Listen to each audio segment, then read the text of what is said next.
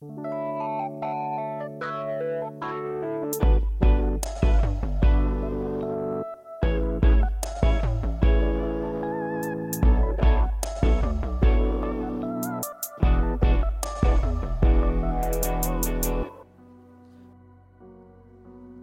falar com vocês nessa noite sobre ciclo. A vida tem ciclos, a vida é feita de ciclos. Nós estamos aqui numa reunião com muito tipo de experiência, com muito tipo de idade. Nós somos uma igreja assim. Ah, uma igreja de jovens? Não. Uma igreja de, de adolescentes também não. Uma igreja de, de, de velhos também não. Nós somos uma igreja, uma comunidade de fé, que acreditamos em Jesus e nós nos reunimos para adorar Ele, simplesmente isso. Então nós acreditamos nessa, nessas gerações que se tocam uma a outra, mas eu queria, eu queria pensar contigo sobre ciclos de vida. E aqui eu tenho a Malu. Quantos anos tem, Malu? Oito. Tu gosta de fazer bolo? Sim. Qual é a melhor receita que tu gosta de fazer? Choconinho. Choconil. Choconinho. Choconinho. Chocolate com ninho. Leite ninho. Não? Mas. Tá, tá bom, desculpa. Tu viu que o tio é fraco. Tu viu que o tio é fraco. Ela tem um, ela tem um sonho de fazer um curso de boleira, tá? E os pais dela já estão tentando ver um curso bem caro, só que na verdade ela não pode, como ela não tem idade ainda, ela não pode ganhar um diploma, digamos assim, mas mesmo assim ela quer fazer. Ela é apaixonada por isso. Mas eu falei de ciclos de vida. Vem comigo aqui rapidinho. A Malu tem oito anos, mas ela não nasceu com oito anos. Ela nasceu ali como Isaac, bebê de colo. Bebê de colo, depende do pai, da mãe, para tudo. Aí toma leitinho, porque não pode comer feijão e arroz. Aí a, a, a Malu, agora ela. Ela agora, ela, ela, o, a Malu quando é pequenininha, ela tem que tomar banho, a mãe tem que dar banho, tem que botar roupa. Depende do pai para dormir, depende do pai para acordar. Assim diz ali, assim diz o Dudu, assim diz os pais novos. Então tem todo um cuidado, mas a Malu nasceu assim, mas a Malu não está mais assim. Aí o Isaac daqui a pouco vai começar a caminhar vai começar a falar, vai começar a, a mastigar as coisas. E nós vamos dizer, o Isaac, esse que foi apresentado agora, é, como tu cresceu, coisa linda. Aí eu chego para Malu, e eu não vou fazer pergunta para ela dizendo assim: tu toma só leitinho? A tua mãe, a tua mãe te dá comidinha na boca de aviãozinho? A, a tua mãe tem que te dar banho toda hora? Eu não vou perguntar isso para ela, porque ela está rindo, porque ela sabe que ela não já passou dessa fase. Então, o ciclo da vida da Malu, ela é uma menina que ajuda a mãe para fazer comida, sim ou não? A Malu, sabe escovar os dentes sozinho? Tu já sabe ler? Olha que fase que ela está vivendo, que fase linda que a Malu está vivendo.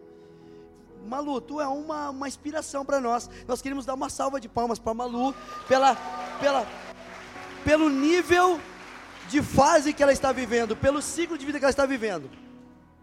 Aí eu chego aqui na minha nora, Letícia. Quantos anos tem, Letícia? Tem 19. Tem 19. Eu não vou dizer, Letícia, que legal que tu ajuda a tua mãe para fazer comida. Que legal, Letícia, que tu já come sozinha. Ah, que legal, Letícia, que tu já toma banho. Lembra? Toma banho sozinha. Que legal. Que legal que tu bota a roupa sozinha. Não, não. A minha conversa com a Letícia é diferente. Já acabou o, o, o estudo?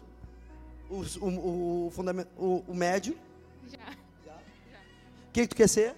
Médica. Tá. Tu trabalha? Sim. Tu tem responsabilidades? Sim. Tu namora? Sim. Tá, é o meu filho, tá? Não mete a mão. Então, vocês estão vendo que a fase da, da, vida da Letícia não é mais aquela conversa que é tão linda para Malu, mas não, não faz sentido para Letícia. A Letícia agora está vivendo uma fase de que tu paga as tuas contas? Sim. Opa! Vocês estão vendo que uma jovem de 19 anos paga suas contas? Estão recebendo o Spark de Deus aí? Pais, me ajudem aí. Os nossos jovens com 19 anos têm que começar a estudar, a trabalhar, saber o que querem fazer e pagar suas contas. É, vamos!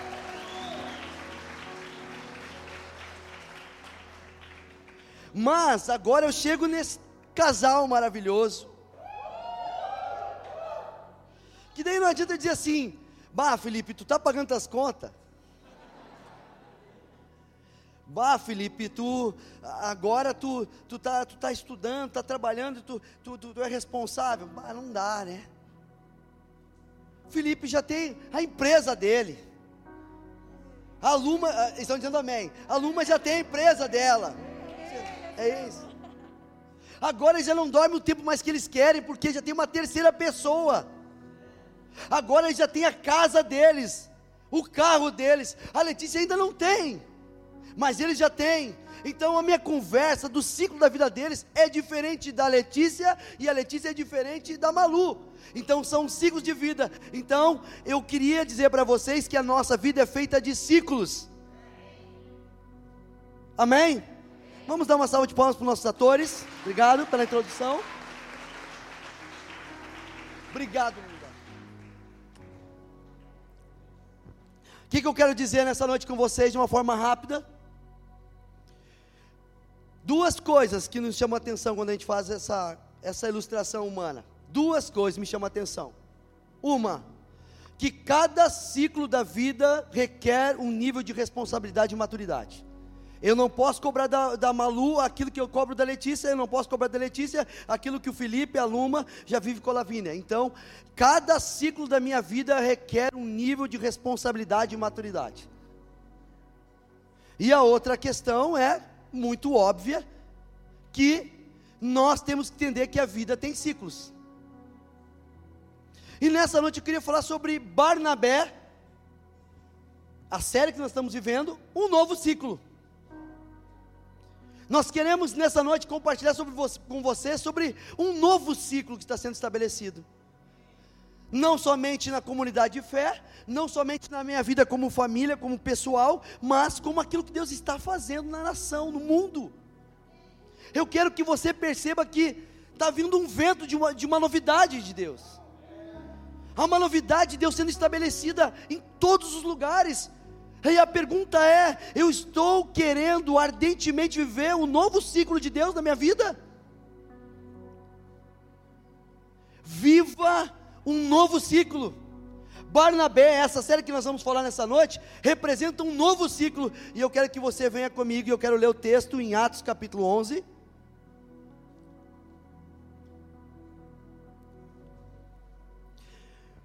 Atos capítulo 11, versículo 19 a 24 diz assim: Os que tinham sido dispersos por causa da perseguição desencadeada com a morte de Estevão chegaram até a Fenícia, Chipre e Antioquia, anunciando a mensagem apenas aos judeus, apenas aos judeus. Algum deles, algum deles todavia, cipriotas e sirineus foram a Antioquia e começaram a falar também aos gregos. Agora não é só os judeus, os gregos estão ouvindo falar do, do, das boas novas, contando-lhe as boas novas a respeito do Senhor Jesus. A mão do Senhor estava com eles e muitos creram e se converteram ao Senhor. Então, para você entender, numa cidade chamada Antioquia houve um avivamento, igreja cheia.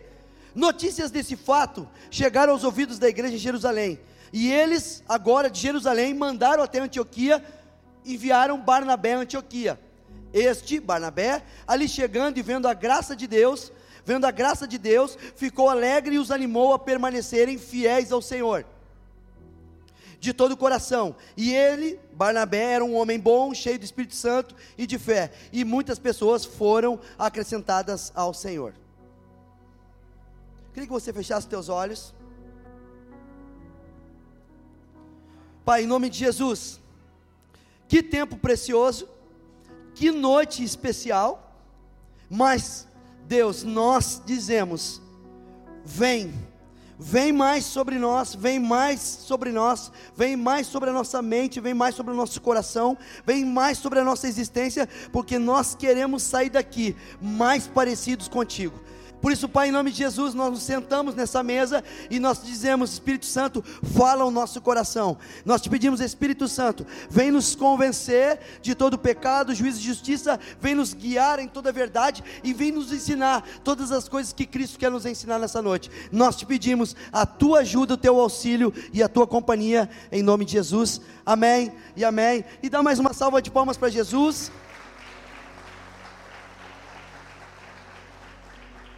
Primeira coisa, eu quero te encorajar a você estudar a vida de, de Barnabé.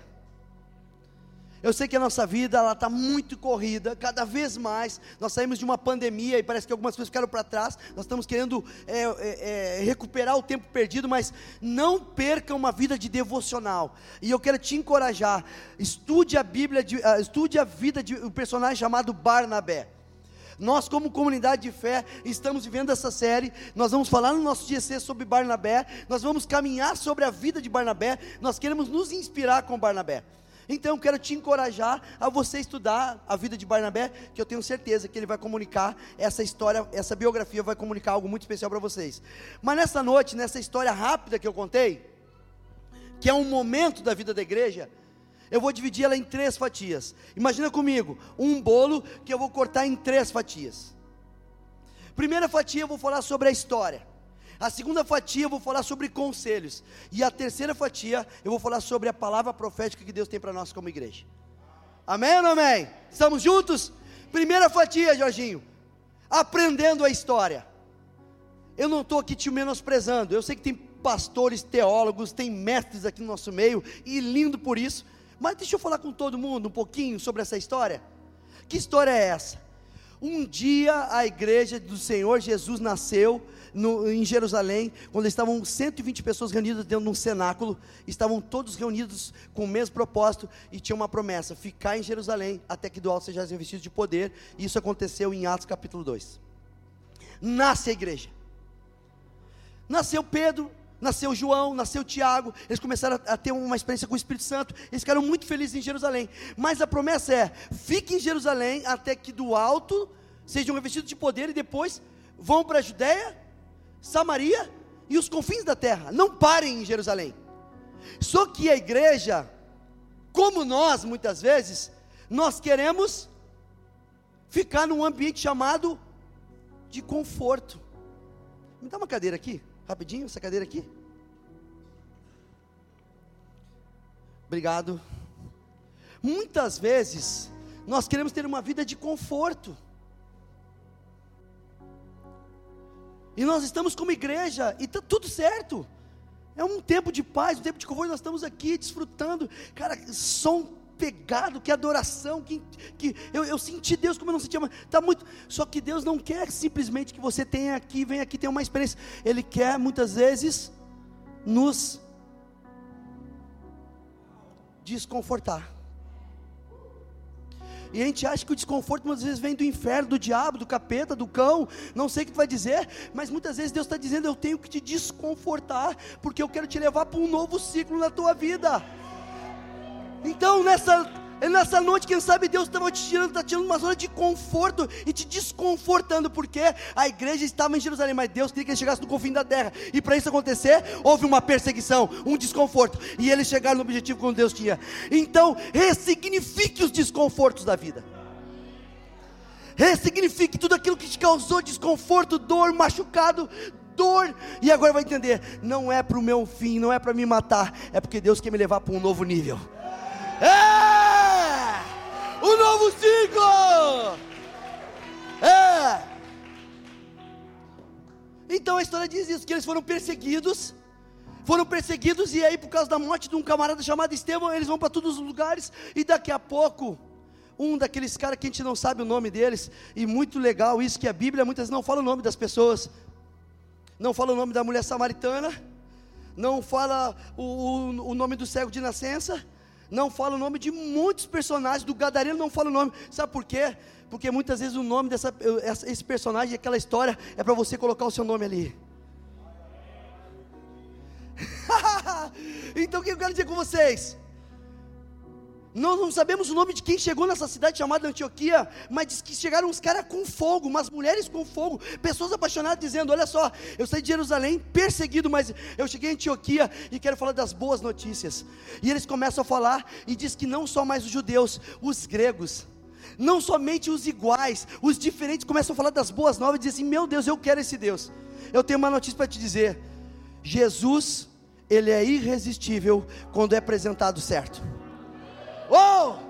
Jesus é irresistível quando apresentado certo. Nós estamos sendo forjados, preparados como igreja, para ser uma igreja atraente e não repelente. Repelente é o que espanta, atraente é o que atrai. Por quê? Porque nós temos uma boa notícia. Chegam uns camaradas lá, e eles começam a trazer uma, um movimento na cidade de Antioquia, todo mundo se apaixonando por aquela cidade, e, e, e um movimento, mover, avivamento, culto, culto, culto, culto, mover, batismo, eh, libertação, cura, milagre. Interessante com anônimos. Interessante que não eram com os presbíteros da igreja. Interessante que não era com o apóstolo da igreja. Interessante que não era com os pastores da igreja, mas pessoas normais que entenderam um chamado de Deus e simplesmente, como diz no Salmo 80, versículo 10, abre a tua boca e eu vou te encher. E eles abriram a boca e Deus foi enchendo, enchendo, e eles foram falando e as coisas foram acontecendo. Então eu quero trazer uma palavra para você. Nesses dias, Deus vai usar a nossa vida como um canal de evangelismo. E você diz assim, mas eu não estou preparado, a minha vida não é perfeita, não tem nada a ver com a sua vida. Simplesmente fale o que Deus já fez em você. Simplesmente fale o que Deus já fez. Você não precisa saber aonde que morava Mefibosete. Você não precisa saber escatologia. Você precisa saber só o que Deus já fez na sua vida. E isso é a prova de que Deus vai poder transformar outro. Chega uma galera lá. Eles chegam lá e impactam aquela cidade. E o que, que acontece? A igreja mãe a 5G, porque nós estamos aqui, né? Senão eu ia falar qualquer nome de outra igreja. A 5G está lá, o presbitério da igreja, os pastores, né? tudo, Jerusalém, tudo lá sentadinho, café, chá. Oh, olha só, ficou sabendo que alguns quilômetros daqui, numa outra cidade do lado, houve um, está vindo um avivamento. Os caras disseram, sem nós? Pois é, sem nós. Por quê? Porque chegou uns caras lá e começaram a levar o amor de Deus. Deus está dizendo, meu, vai averiguar esse negócio. Sabe? Somos críticos, né? Analíticos. Eu falo sempre que nós temos três maneiras de fazer a obra de Deus. Preste atenção nessa. Eu faço a obra de Deus com Deus, sem Deus e a pior, contra Deus. Com Deus. Os discípulos vão lá, Jesus mandou dois a dois, e eles expulsa o demônio, restaura as cidades. Com Deus. Sem Deus.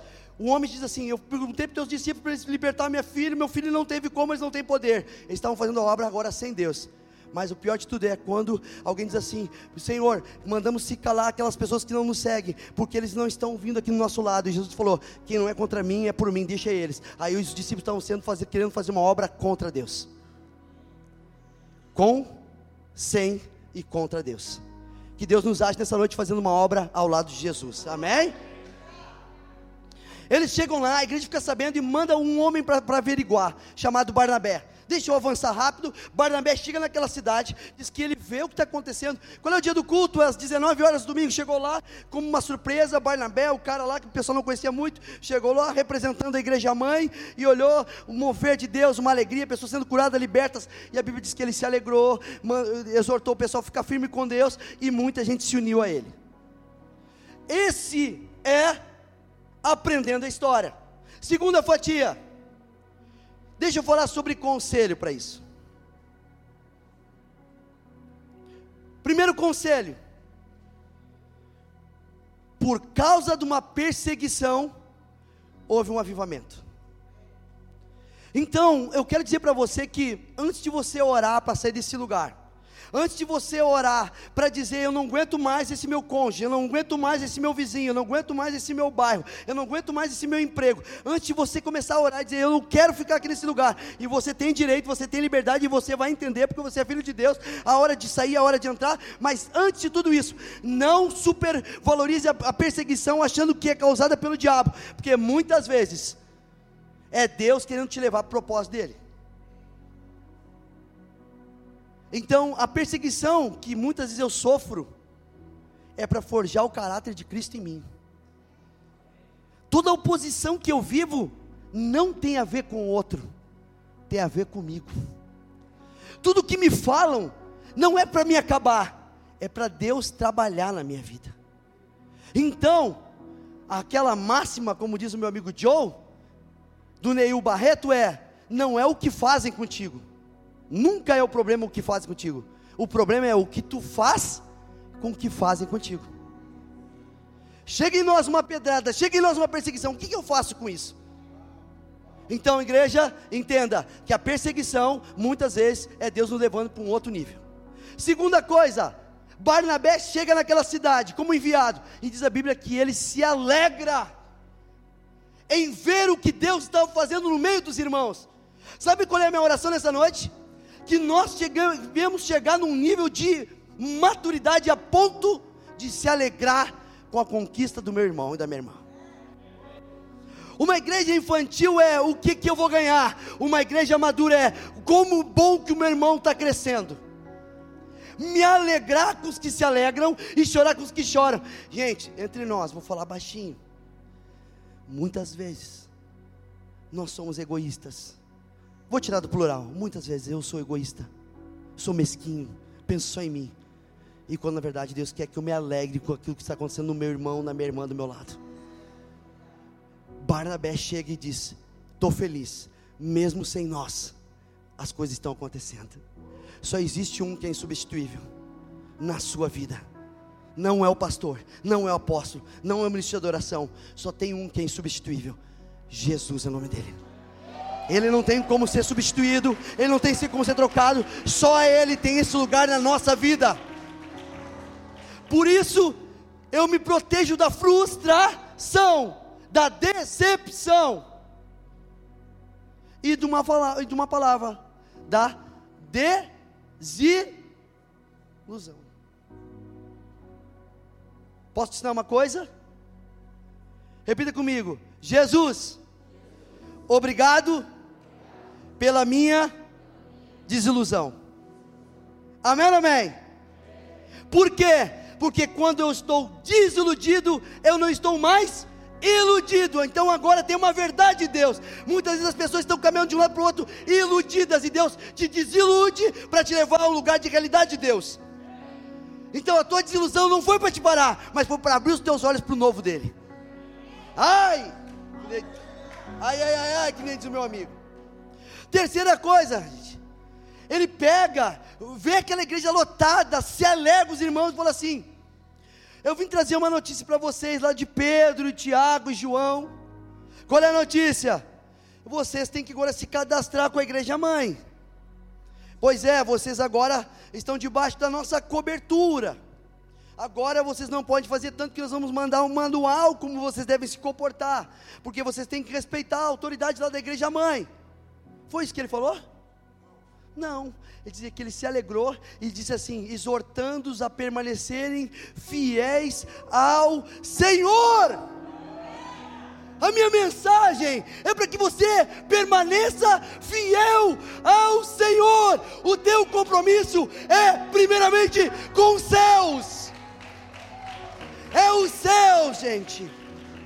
O que nos faz vir nos domingo aqui é porque nós somos fiéis ao Senhor. O porquê tem voluntariado, o porquê tem pessoas fazendo stories, mídia, projeção, projeção. Pessoas que chegaram mais cedo e limparam a igreja. Por quê? Porque são fiéis ao pastor? Não, fiéis ao Senhor. Colossenses 3, 23 diz assim: Tudo que fizer, faça para o Senhor e não para os homens, porque dele vem a vossa recompensa. Sabe, nessa noite Deus quer curar pessoas que foram machucadas pela igreja. Nessa noite Deus quer curar e ressignificar todo o abuso que você sofreu da igreja, dizendo isso, eles se aproveitaram de mim. Pessoas ficaram endividadas financeiro, porque colocaram nome nas coisas da igreja e não tiveram retorno. Nessa noite Deus quer ressignificar isso e te dizer: tudo que você faz em Deus há uma recompensa. Ah! Sabe por quê? Eu com 47 anos estou gastando a minha vida com meu filho, meus filhos, minha esposa. Por quê? Porque eu sei que há uma recompensa. Ai, irmãos. Deus ama a vida de vocês. Deus está clamando, dizendo: Filho, filha, volta, volta para esse lugar de depender somente de mim.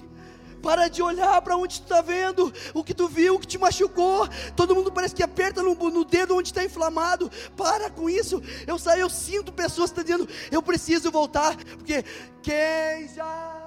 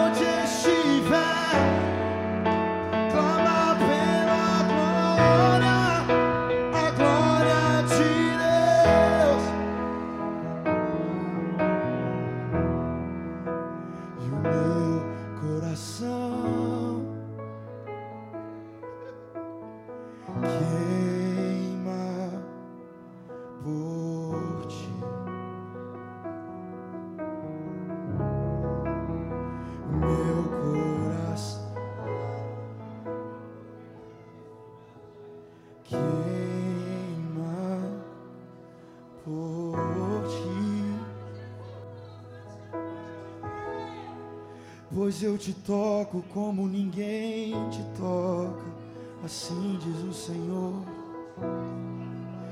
Eu te vejo como ninguém te vê.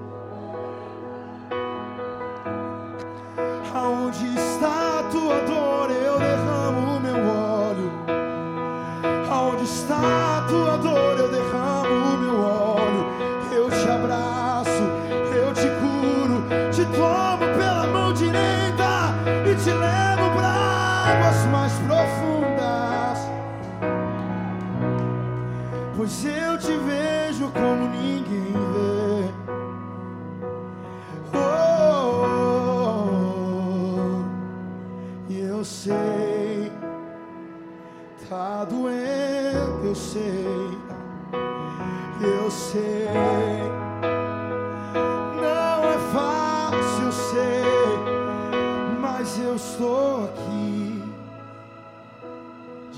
abertos para te girar no ar como criança. Meu filho, volta pra casa.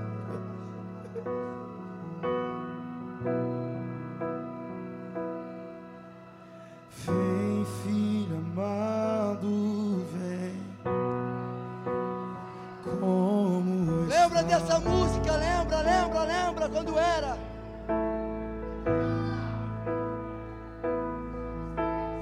Vem, filho amado, vem. Como está? Os teus filhos dependem de ti, os teus filhos dependem de ti.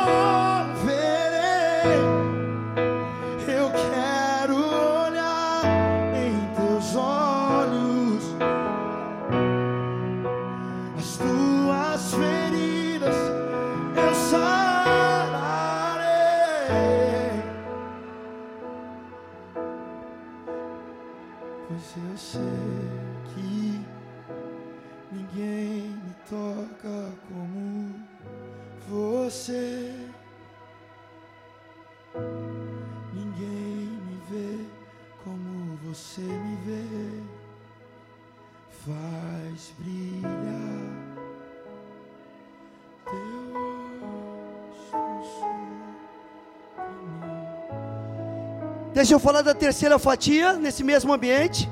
Primeira fatia nós falamos sobre aprendendo a história. Segunda fatia é pegar conselhos dessa história. E a terceira, o que Deus tem para nós profeticamente. Acaba dizendo que Barnabé Pode sentar.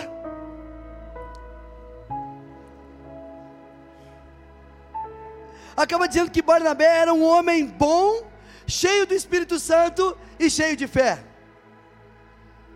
Características desse personagem que nos impactam, que ele chega num lugar e diz assim: Meu Deus, eu estou muito feliz porque Deus está fazendo na vida das pessoas.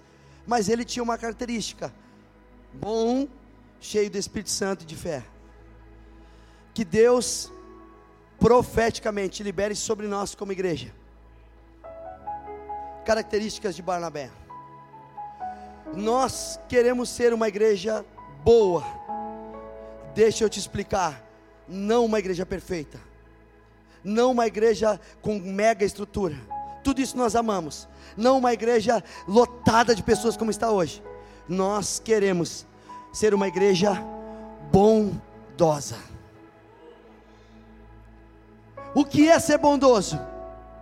É aquilo que eu sei que eu recebo e não pode parar em mim, tem que alcançar o outro. Deus está fazendo com a 5G, e eu ouso dizer aqui que tem meus amigos da Brasa Church, tem meus amigos da Assembleia de Deus, tem meus amigos da Metodista da Batista, tem meus amigos de todo lugar. Eu ouso dizer que nosso estado vai ser derramado sobre nós uma bondade nós vamos ser uma igreja, eu digo uma forma regional, uma igreja bondosa, ou seja, não uma igreja bairrista dizendo nós sabemos tudo, mas uma igreja que entende, eu tenho uma porção, o meu irmão tem outra porção, o outro irmão tem outra porção, e nós juntando todos, nós seremos uma igreja bondosa.